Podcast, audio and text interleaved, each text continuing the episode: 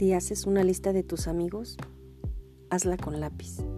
Más adelante el tiempo te dirá el porqué.